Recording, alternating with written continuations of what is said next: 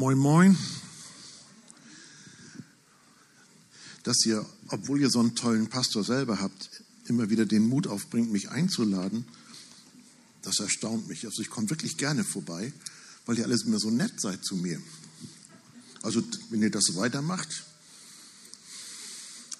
Halleluja. So, ein paar sind zu Hause am Bildschirm. Schon. Die dürfen jetzt nicht mit Papierschnipseln spielen, aber wir dürfen. ich habe gefragt, Herr, was soll ich hier heute sprechen?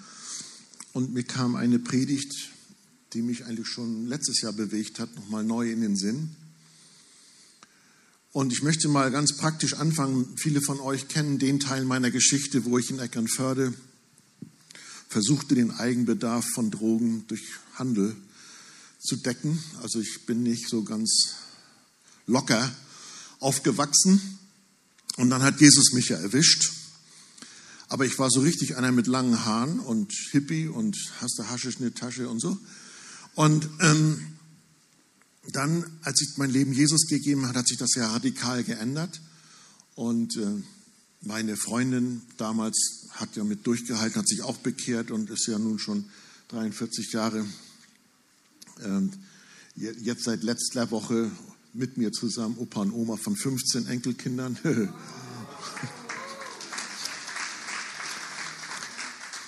und ich kam damals in diese merkwürdige, wirklich merkwürdige Christengemeinde in Eckernförde.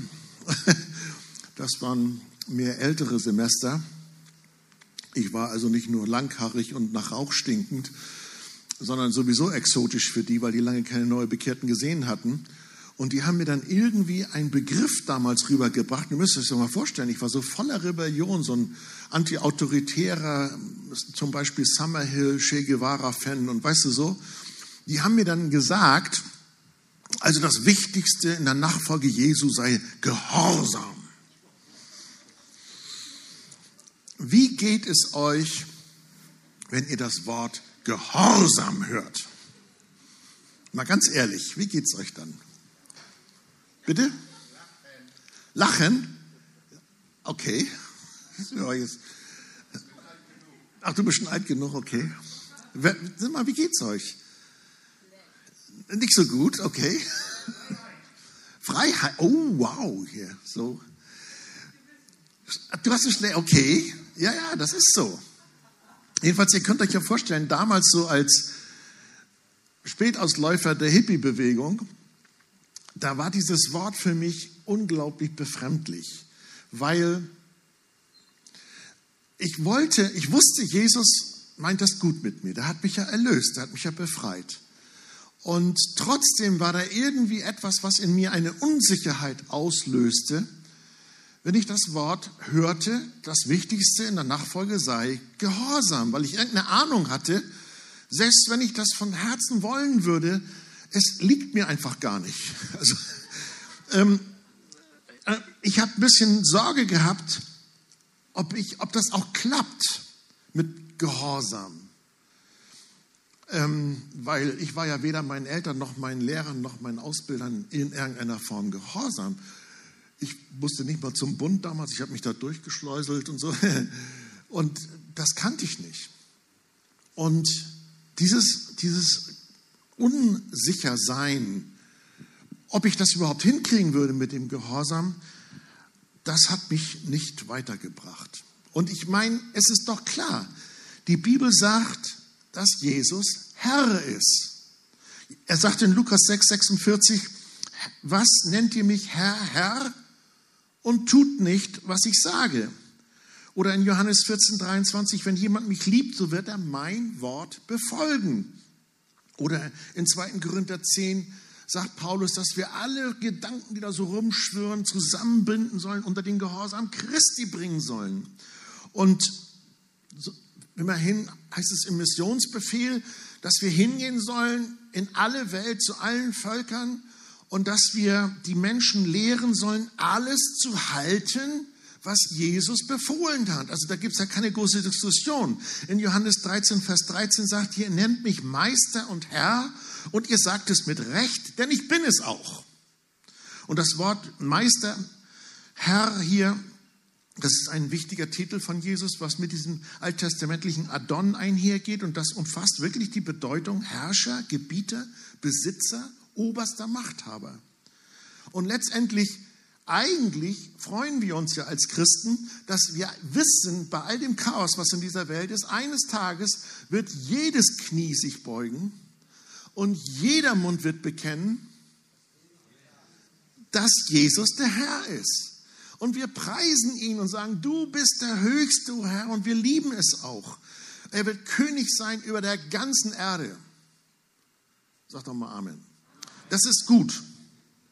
So, das Ding ist nur, mit Herren ist es so, wenn da ein Herr auftritt, yes, Sir, Colonel, Sir, dann haben wir insbesondere, und jetzt bitte mich nicht missverstehen, wenn wir eine schwache Persönlichkeit haben, sind wir ganz dankbar, dass irgendjemand uns den Stress von Herrschaft abnimmt. Und doch ist es mit Jesus scheinbar so anders. Ich bringe nur mal einen, Gedanken rein aus Johannes 1. Er kam in die Welt und die Welt ist durch ihn geworden. Keine Frage. Doch die Welt erkannte ihn nicht. Er kam in sein Eigentum, keine Frage. Doch die Seinen nahmen ihn nicht auf. Wie jetzt? Hat er denn gar keine Macht? Kann er nicht mit Autorität durchsetzen, was er will, wenn er doch möchte, dass wir ihm gehorsam sind? Kann Jesus nicht seinen Herrschaftseinspruch einfordern? Aber scheinbar ist es so, er unterdrückt uns nicht. Er sagt nicht, du da, du musst gehorchen. Oder er besteht nicht darauf, bis wir es endlich begreifen, wo der Hammer hängt, wo er am, wer am längsten Hebel sitzt und so fort. Er lässt uns scheinbar eine Entscheidungsfreiheit bis wir erkennen. Und das geht so weit, Geschwister, dass wir den Sohn Gottes im Alltag vergessen können, verleugnen können. Das geht so weit, dass wir Jesus verlästern, anspucken, auspeitschen, sogar töten können am Kreuz, wie es geschehen ist. Er tat seinen Mund nicht auf. Er verteidigte sich nicht mal selbst bei falschen Anschuldigungen. Und wenn man manchmal heute in die Medien guckt, Hollywood und so fort, wie auf blasphemischste Weise unser guter Herr falsch dargestellt, verlästert, pervers dargestellt wird. Und er tut scheinbar nichts. Aber in dem Moment, wo ich mein Herz auftue, wo ich meinen Zweifel wegtue und sage, Herr, ich glaube dir. Da ist es wie bei Thomas, dass ich plötzlich inne werde, mein Herr mein Gott. Und ich glaube, diese Berührung von Gott ist das, was nötig ist, damit wir wirklich begreifen, wie gütig unser Gott ist. Ich erkenne, dass Jesus tatsächlich nicht nur das volle Recht hat über mich, weil er mich geschaffen hat. Das wäre ja schon klar. Aber dazu hat er mich auch noch erkauft. In meinem Fall vom Sklavenmarkt der Sünde erkauft mit seinem Blut und nicht mit irgendwelchem Gold. Er hat uns seinem Gott erkauft mit seinem Blut, heißt es in der Offenbarung. Und ich will euch kurz erzählen, warum ich auf diese ganzen Gedanken gekommen bin. Es war ein Erlebnis letztes Jahr, als ich über den ganzen Corona-Mist am Schimpfen war. Ich meine, da gibt es auch nicht viel Schönes zu berichten.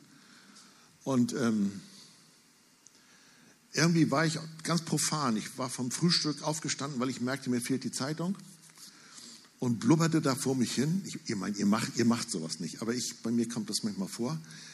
Ähm, auf dem Weg zum Briefkasten, um die Zeitung zu holen, regte ich mich über irgendwas auf. Ihr kennt das, okay. So, und da war also dann irgendwie blubberte das Ganze so hoch, dass ich sagte so quasi halblaut, Herr, du bist doch allmächtig, kannst du nicht bei diesem ganzen Mist mal so richtig reinhauen und mal ganz deutlich reden, was du dazu meinst? Kann ich irgendjemand nachvollziehen, was ich... Okay. Und ähm, Die Betonung war, dass ich also irgendwie eine Information vom Allmächtigen haben wollte, mit der ich dann mal so richtig so, ne? Und dann passiert etwas Witziges. Geschwister, es ist etwas Wunderschönes, wenn Gott zu einem flüstern kann.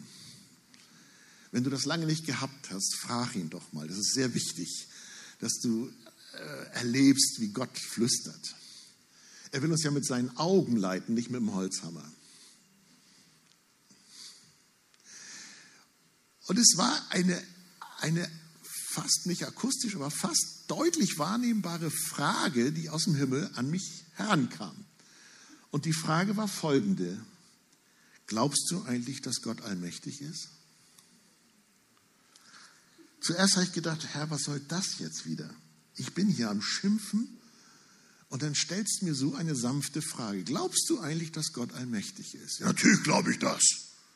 Glaubt irgendjemand hier nicht, dass Gott allmächtig ist? Gott ist allmächtig, ganz keine Und wenn Gott so ist, dann ist er so penetrant. er macht es ihm nicht mit dem Holzhammer, sondern er pult so einem von unten rein, bis man plötzlich, oh, wow. In dem Moment, wo ich darüber nachdachte und sage, Gott ist allmächtig, als ich das wieder mal zuließ in meinem Gefühlsspektrum oder Wahrnehmungsspektrum, okay, Gott ist allmächtig. Ja, was würde denn passieren, wenn Gott jetzt so mal richtig reinsprechen würde? Ich meine, er hat mit seinem Wort das Universum geschaffen. Ziemlich powerful, finde ich. Seid ihr mit mir? Wenn Gott jetzt mal so richtig reinsprechen würde, mal der Bundesregierung sagt, wo der Hammer hängt, so. Hm. Wenn Gott mir mal so richtig sagen würde, wo wäre ich denn im nächsten Moment? Und in einer Folge von Sekunden oder Millisekunden wurde mir plötzlich klar, dass wenn Gott manchmal schweigt, das eine Art oder sein Wesen ist, nämlich Liebe. Zephania 3, Vers 17, der Herr dein Gott ist in deiner Mitte ein Held, der rettet, der wird sich über dich freuen mit Wonne. Er wird still sein in seiner Liebe und wird über dich jubelnd frohlocken. Und es war wie so ein Film, der ablief. Meine liebe Frau ist seit vielen Jahren Tagesmutti. Und neben unseren eigenen Enkelkindern, die wir natürlich sehr gerne versorgen und auch noch Geld dafür kriegen, ähm, haben wir auch immer andere Kinder, die natürlich erstmal auch fremdeln. Das kennt man ja. Die sind dann so ein, zwei, drei Jahre alt. Und wir haben in unserem Haus so einen Bereich, wo die da halt auch spielen und wo sie auch tolle Sachen machen. Und ähm, wenn ich da reinkomme, weil ich Sibylle was sagen muss und sofort, dann gucken die erstmal, was kommt da denn für ein Typ? Und Geschwister, wenn ich da reinkomme und sage, übrigens, ich bin der Opa und mir gehört das ganze Haus. Ähm, was meint ihr, wie die Reaktionen da sind, wenn die sowieso schon am Fremdeln sind und sagen, meine Güte, da füllt ja ganz schön viel Volumen aus, wie der hier reinkommt. Ähm, ich ich mache das nicht. Wisst ihr, was ich mache? Wenn ich merke, die sind so ein bisschen unsicher, dann gehe ich runter. Ich mache meine Stimme sogar anders. Ich sage nicht, hör mal, sondern ich sage, hallo ihr Süßen, schön, dass ihr heute Morgen da seid wie schick ihr euch heute angezogen habt. Versteht ihr, was ich sagen will? Warum mache ich das? Weil ich möchte nicht, dass dadurch das, was ich bin, bin ich ja. Ich kann vielleicht ein bisschen abnehmen, aber wenn ich da jetzt reinkomme und mal ganz klar mache, wer ich bin, kann es sein, dass ich die Beziehung unmöglich mache. Und deshalb mache ich mich in meiner Liebe, in meinem Wunsch nach Beziehung,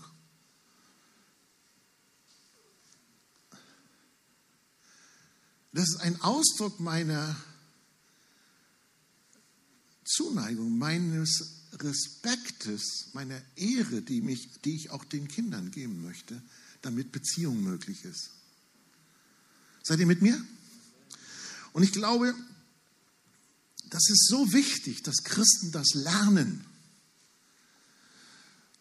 Da gibt es eine Situation im Alten Testament, die das wunderbar beschreibt.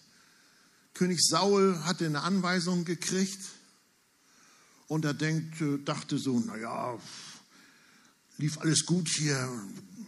Jetzt wollen wir auch mal Gott die Ehre geben, ein lassen ein paar Schafe leben, wir wollen Gott noch ein paar Schlachtopfer darbringen und so fort. Und das waren merkwürdige Motive. Vielleicht hat er gedacht, naja, Gott will Opfer, dann kriegt er die halt und äh, lassen wir ein paar Lämmer übrig. Er sollte eigentlich da Tabula Rasa machen. Und da kommt dieser berühmte Vers in 1 Samuel 15, Vers 22, wo der Prophet Samuel kommt und hört das Blöcken. Und Samuel sagt dann zu Saul, hat der Herr dasselbe Wohlgefallen an Schlachtopfern und Brandopfern wie daran, dass man der Stimme des Herrn gehorcht? Siehe, Gehorsam ist besser als Schlachtopfer und Folgsamkeit. Man könnte es auch übersetzen mit Acht geben, aufmerken. Das ist viel, viel besser als das Fett von Wittern. Das heißt, was ist in meinem Herzen für eine Konstellation vorhanden? Bin ich bereit, diesem Gott, diesen allmächtigen Gott in meinem Herzen so zu ehren, dass ich mit dem Psalmisten mit Psalm 115, Vers 1 sagen kann, nicht uns, Herr, nicht uns, sondern deinem Namen gib Ehre. Denn wenn ich jemanden ehre, dann horche ich auf. Wenn ich jemanden nicht ehre, ist Gehorsam fast unmöglich, weil ich bin dann nur noch ein Roboter. Geschwister, das ist schlimm. Ich, ich will jetzt niemand zu nahe treten, aber ich habe das beobachtet bei vielen, besonders im Orient, dass da einige Ehefrauen, die sagen das nicht, aber die leben so, dass sie sagen, okay, Mann, wenn das in der Kultur hier so übrig, übrig, üblich ist, dann kannst du meinen Gehorsam kriegen, aber mein Herz kriegst du nie. Und ich sage euch was, diese Männer sind beraubt. Weil das Schönste, was ich mit meiner Frau haben kann, ist, dass sie mir begegnet. Sie, ihre Person, ganz freiwillig. Ich, ich will gar nicht ihren Gehorsam, ich möchte sie. Könnt ihr, könnt ihr mit? Und das ist, so, das ist so schlimm manchmal. Ich merke das auch, wenn Menschen aufeinandertreffen. Manchmal gibt es Menschen, die sind stärker im Geist geprägt wie ich. Und wenn ich das nicht anerkenne, wenn ich das nicht ehre, dann zeigt das nicht, dass die nicht gut drauf sind, sondern es zeigt meine Defizite. Ihr wisst, im Römer heißt es ja auch, Ehre dem Ehre gebührt. Und ähm, wenn ich eine Persönlichkeit nicht wirklich respektiere, ehre in meinem Herzen, wird es sehr schwer sein, dieser Person zu folgen. Aber wenn ich in meinem Herzen einen Respekt, eine Ehre habe, dann folge ich ihm fast freiwillig. Und ich habe bei dem Gedanken dieser Predigt an diesen Film Braveheart gedacht. Ich weiß nicht, kennt ihn noch einer? Ist ja schon uralt, das Ding.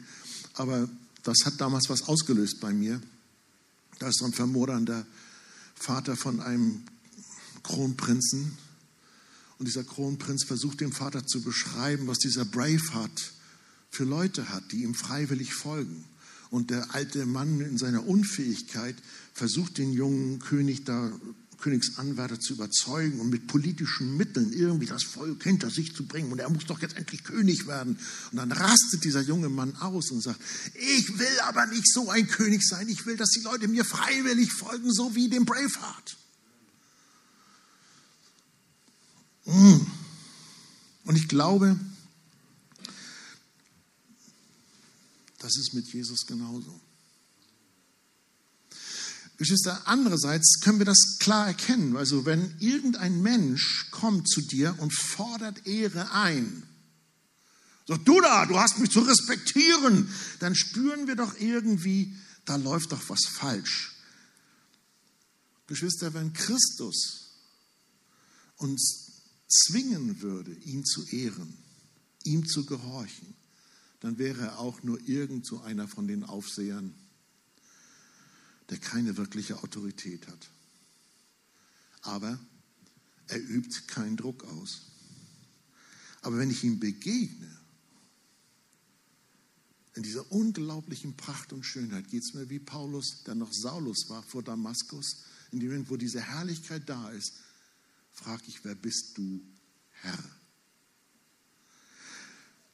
So, es fällt uns leicht, ihn als Herrn anzuerkennen und mit Liebe und Annahme entgegenzukommen, weil er uns mit Liebe und Annahme entgegenkommt. Er ist wirklich Autorität. Und unsere Haltung wird von Ehre und Verehrung und Liebe zu ihm geprägt. Ich finde das unglaublich liebevoll, dass mein Gott seine unverleugbare Autorität nicht so einsetzt, dass eine Beziehung unmöglich ist.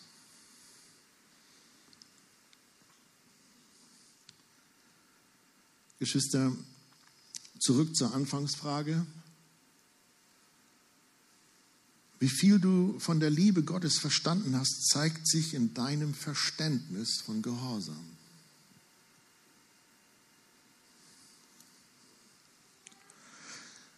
Was geht bei dir vor, wenn du das Wort Gehorsam hörst? Und ich denke, es wird Zeit, dass wir Christen diesen Begriff aus diesem weltlichen Sumpf rausholen, als wenn das irgendwas mit dem Aufgeben meiner Person, mit dem Zerbrechen meines Rückgrats zu tun hätte, irgendein Kadavergehorsam meint. Nein, das ist nicht das, was biblischer Gehorsam ist. Biblischer Gehorsam hat was mit dieser Ehre zu tun, mit diesem Respekt, mit diesem Einsehen in die Dinge des Reiches Gottes. Weil wirklichen Gehorsam oder wirkliche Gehorsam ist eigentlich nur möglich unter Personen, die sich fast gleichwertig anerkennen. Deshalb sagt Jesus, glaube ich, in Johannes 15, Vers 15, ich nenne euch nicht mehr Knechte und Sklaven, denn ein Knecht weiß nicht, was sein Herr tut. Euch aber habe ich Freunde genannt. Das heißt, er teilt sich uns so mit, dass wir verstehen können und uns entscheiden dafür und sagen, das, was du sagst, ist so gut, das möchte ich gerne. Ich muss das nicht machen. Jesus fühlt sich nicht in seinem Himmel wohler, wenn ich gehorsam bin, schon im Sinne von Erde und Reich Gottes, selbstverständlich, aber nicht im Sinne von, wie ich brauche dein Gehorsam, damit ich mich wohlfühle, sondern er ist, er ist so frei, er ist so groß, er ist so liebevoll, dass er die Beziehungsebene sucht, obwohl wir doch nur Menschen sind. Wow. Oder? Wow. Und ihr denkt wahrscheinlich schon die ganze Zeit, Thorsten, da gibt es so einen Vers, den, der müsste doch jetzt kommen. Ja, er kommt. Denn es heißt ja von dem Sohn Gottes, dass er auch gehorsam war. Das ist der Hebräer 5, Vers 8 und 9, wo es heißt, und obwohl er Sohn war, also Jesus, hatte er doch an dem, was er litt, den Gehorsam gelernt. Und nachdem er zur Vollendung gelangte, ist er allen, die ihm gehorchen, der Urheber ewigen Heils geworden. Da gab es in der Kirchengeschichte merkwürdigste Auslegungen zu. Mehr oder weniger, als wenn Jesus durch das Leiden erst zum Sohn geworden ist. Das ist für mich völlig schräges Denken. Gott hat nichts davon, wenn wir leiden. Er kann alles benutzen. Aber was der Vers eigentlich aussagen will, ist Folgendes. Jesus Christus blieb der Sohn Gottes auch durch das Leiden hindurch. Hat sich an seiner Stellung und an seiner, an seiner Bereitschaft, auf Gott zu horchen, nichts geändert. Geschwister, das klingt jetzt so theologisch, aber mal ganz praktisch. Bleibst du ein Kind Gottes mitten in Corona?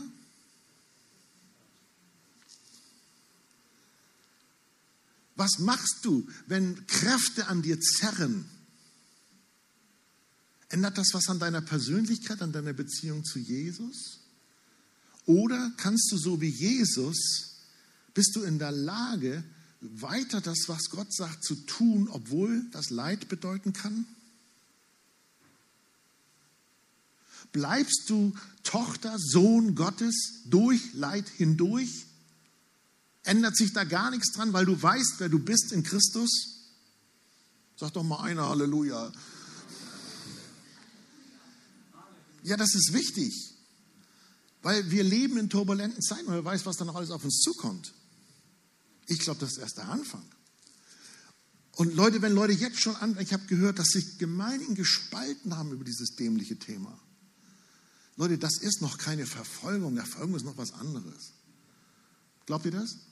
So deshalb ist es wichtig, dass wir hier überhaupt nicht an, unsere, an unserem Sein in Christus rütteln lassen, nur weil in der Gesellschaft gerade mal ein bisschen was Kopeister geht wir, wir, wir können Sohn, Tochter bleiben, selbst wenn es Leid bedeutet. Und ich glaube, es ist wichtig, dass wir diese Römer 8 Einstellung behalten. Ähm, denen, die Gott lieben, müssen alle Dinge mit zum Besten wirken. Ich verstehe das nicht, wieso Gott das machen kann, aber der kann das. Aber es gibt viele Christen, die haben irgendwie so eine komische Einstellung, wie als wenn das Christenleben bedeutet, dass wir frei sind von allen Schwierigkeiten. Nee, das stimmt nicht. Das Christenleben bedeutet, dass wir in allen Schwierigkeiten frei sind.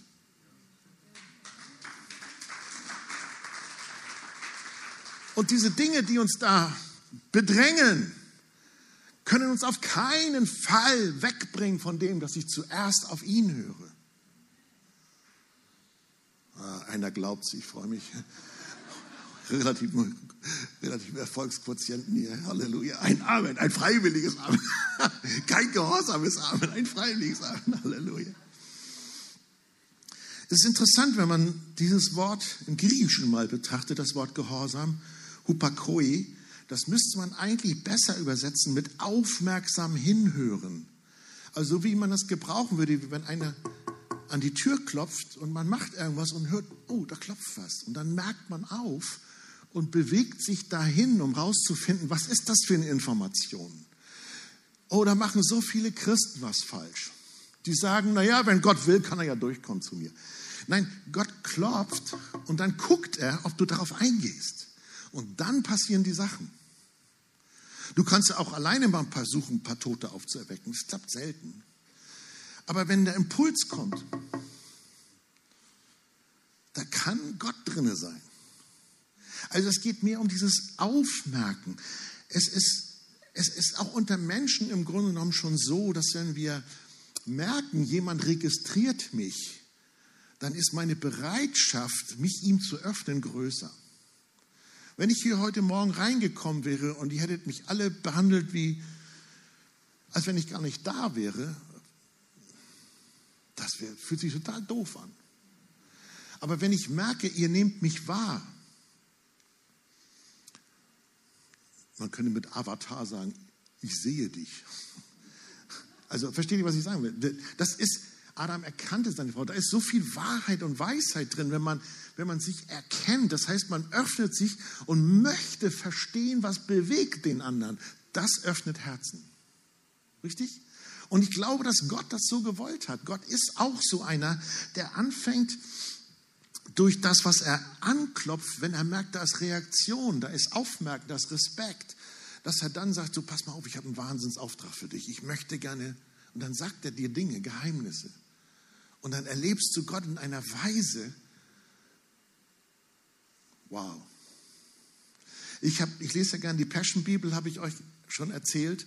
Und diesen Vers in der Passion-Bibel, der ist, der ist fast eine Bibelwoche wert. Ich lese euch den mal aus der, aus der Passion-Bibel vor. Der müsste nämlich so übersetzt werden.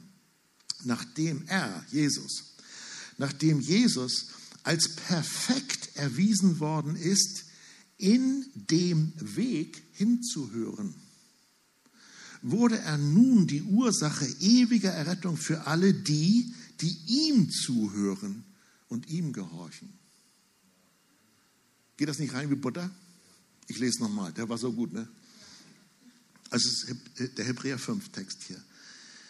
Nachdem Jesus als perfekt erwiesen worden ist, in dem Weg hinzuhören, das ist also ein Lebensstil, wurde er nun die Ursache ewiger Errettung für alle die, die ihm zuhören und ihm gehorchen. David sagt das im Psalm 40, dein Wohlgefallen zu tun, mein Gott, ist meine Lust und dein Gesetz ist im Inneren meines Herzens. So, wenn du das Wort Gehorsam demnächst hörst, dann denk bitte daran, dass der große Theologe Paulus in seinem Hauptwerk, dem Römerbrief, nicht von Gehorsam redet, sondern von Glaubensgehorsam. You got it? Es hat was mit Beziehung zu tun. Es hat was mit Vertrauen zu tun. Es hat was damit zu tun, dass du Gott erlaubst, Gott sein, zu sein. Und dass du dich von seiner Majestät nicht abschrecken lässt, hinzuzutreten, weil es ist ein Thron der Gnade. Weil er setzt seine Autorität nicht gegen dich ein. Gott ist für dich. Gott ist für dich. Gott ist für dich.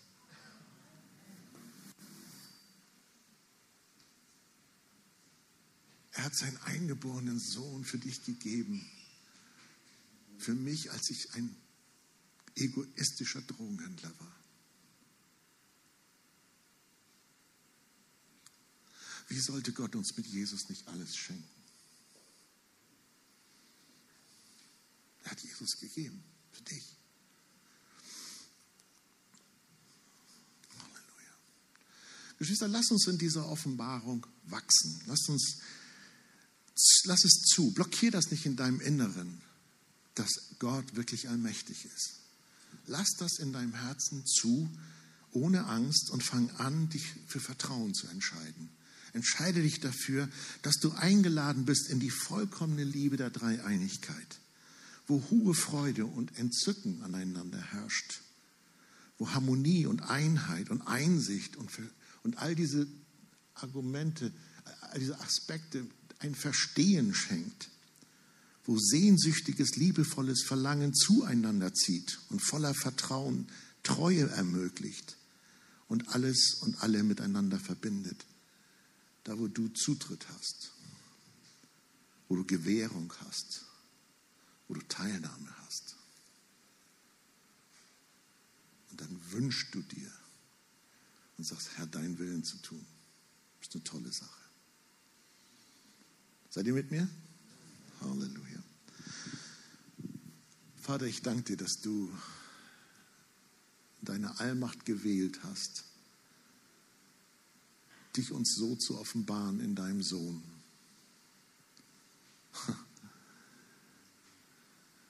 Du hast nicht irgendwann irgendein bisschen Autorität verloren. Nie. Es geht gar nicht, weil du bist Gott und keiner sonst. Aber du hast dich entschieden, uns den Glaubensgehorsam anzubieten und nicht aufzuzwingen. Und ich bete, dass heute Morgen meine Zuhörer bewegt werden, auch zu Hause, wenn sie am Stream sind, sich neu dir zu weihen und dir zu öffnen. Und wenn sie einen schrägen, eine schräge Vorstellung von Gehorsam hatten, dann bitte ich dich, dass du in ihnen das Gebet entstehen lässt. Herr, lehre mich, was Gehorsam bedeutet. Lehre mich, Respekt zu haben, weil ich weiß, da wo eine Kultur der Ehre gelebt wird, da fließt Leben und ich sehne mich nach Leben. Gott, du bist Schöpfer, du bist der Geber allen Lebens. Deshalb ehren wir dich sind dankbar, zu dir zu gehören, zu den Deinen, dass wir Familie Gottes sein dürfen. Herr, wenn die Welt sonst wie durchgeknallt ist, dein Friede ist höher als alle menschliche Vernunft. Und damit segne ich auch meine Geschwister in Jesu Namen. Amen.